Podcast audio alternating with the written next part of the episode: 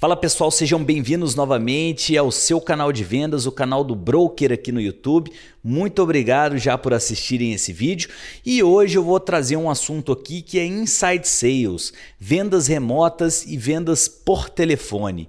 Saiba que, apesar do que os outros pensam, Vendas por telefone não é antiquado e, na verdade, está bem alta. Os últimos dois anos de pandemia mostraram para gente que a gente precisou, cara, evoluir ali nos métodos de videochamadas, vídeos, videoconferências, falar com clientes através do computador. E ao contrário do que os vendedores pensam que venda por telefone já é um processo antigo, estão errados a maioria dos vendedores estão buscando clientes atualmente nas mídias sociais. E o que, que isso quer dizer?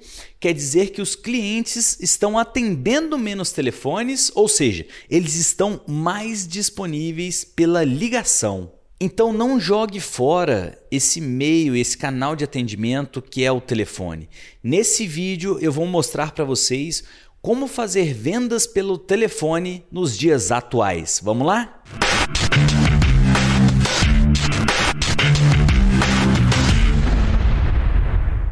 Número 1. Um, tenha um script para abordar os seus clientes.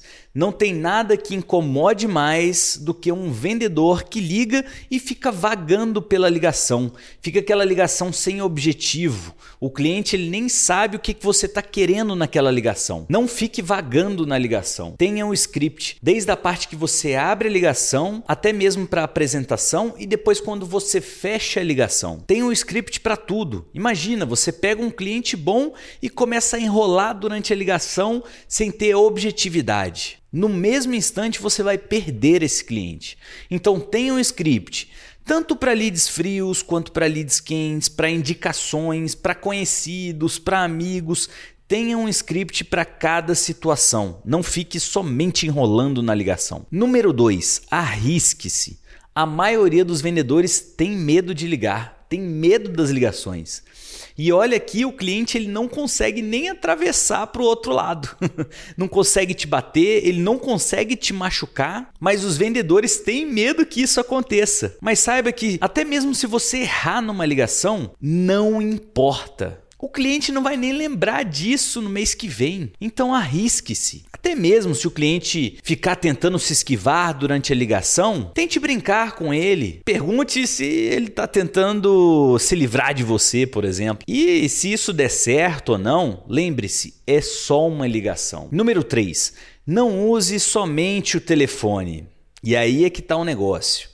É uma ótima ferramenta o telefone, porém você precisa utilizar essa ferramenta em conjunto com outras ferramentas, como por exemplo o WhatsApp, o e-mail, principalmente se o seu cliente ou seu prospect não atende a ligação. Deixa ali uma mensagem de áudio no WhatsApp ou então envie um e-mail para esse cliente e depois tente ligar novamente um outro dia. Planeje principalmente todos os follow-ups que você vai efetuar com esses clientes. Em um certo momento que você ligar e ele atender, você pode ter certeza que esse cliente ele vai te reconhecer, vai saber quem você é e aí você tem uma chance de abertura ali de iniciar uma conversa com ele. Número 4. Busque ligar para os clientes finais que comprariam o que você oferece. Claro, lembre-se antes de traçar o perfil ideal do seu cliente e assim que você montar a lista, tente entrar em contato com os tomadores de decisão. Evite ficar falando com atendentes que você vai precisar fazer uma apresentação e depois no final eles vão precisar te vender para a pessoa que toma a decisão. Tente encontrar com o cara que vai tomar a decisão no telefone com você. Número 5. Ligue cedo Ligue tarde e ligue fora do horário comercial. É uma coisa que eu trago aqui muitas vezes no canal. E 99% é um ponto de atenção aqui, pessoal. 99% das pessoas que assistirem esse vídeo vão ignorar essa dica. E 1% das pessoas que implementarem essa dica no dia a dia, você pode ter certeza que vai ganhar dinheiro. Você que está implementando vai ganhar dinheiro. Por que, que isso funciona do horário? Ligue cedo, ligue tarde ou ligue fora do horário comercial?